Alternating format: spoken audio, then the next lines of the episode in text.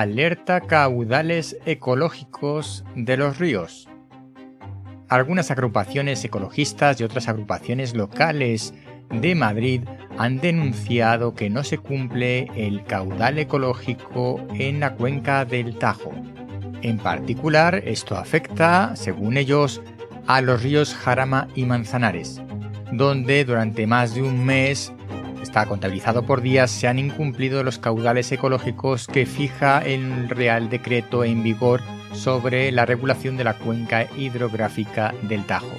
Pues tengo varios comentarios sobre esta noticia.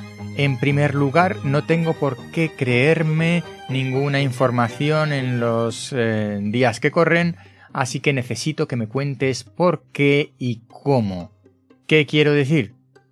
Que el Real Decreto al que se hace referencia en relación a los caudales ecológicos tiene más de 1.800 páginas. Obviamente no todos se refieren eh, o afectan a, lo que a la cuenca del Tajo en lo que se refiere al río Jarama y Manzanares, pero en cualquier caso es bastante complejo.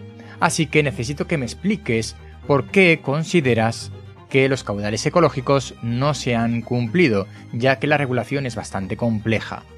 Punto 2. ¿Qué es un caudal ecológico? A mí no me corresponde ahora cuestionar los niveles de caudales ecológicos que hay en, en, la normativa, que están medidos en metros cúbicos por segundo del flujo de agua que pasa por un río. Sinceramente, tengo mis dudas de que el concepto de caudal ecológico tenga cierto sentido.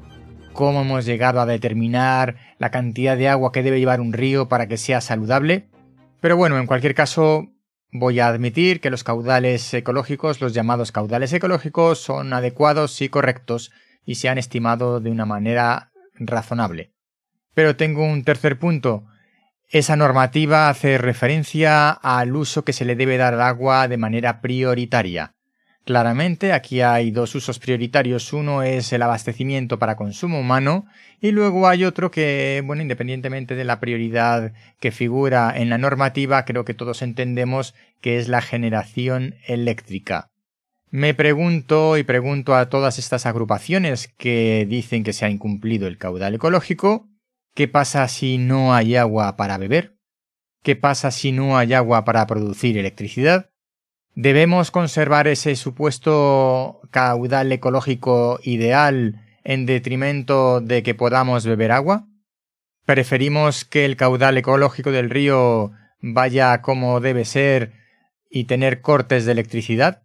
Desde luego me estoy yendo a los extremos, es cierto, por lo menos en lo que se refiere a la producción eléctrica, ya que en principio pues tenemos otras fuentes de producción energética y mm, eh, podríamos combinarlas de tal manera que no necesitáramos la parte hidroeléctrica.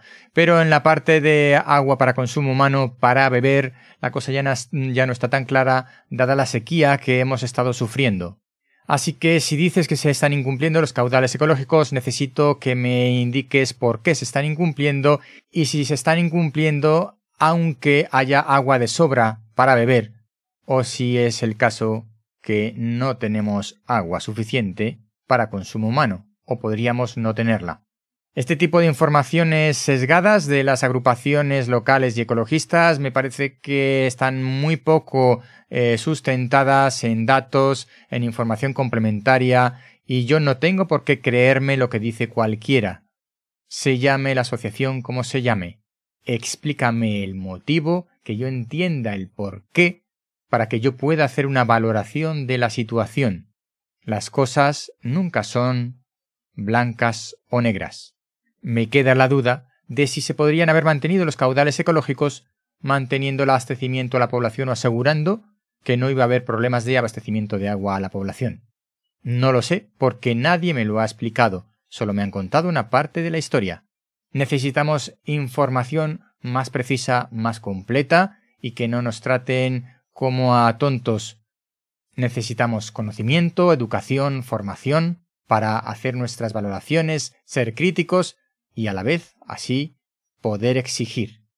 Hasta aquí el episodio de hoy. Recuerda esto es el décimo hombre. Reflexiones de ciencia y naturaleza, porque cuando nueve personas están de acuerdo en algo, una décima debe llevar la tesis contraria. Yo soy Ignacio de Miguel y este podcast pertenece a la red de podcast podcastidae.com. Hasta pronto.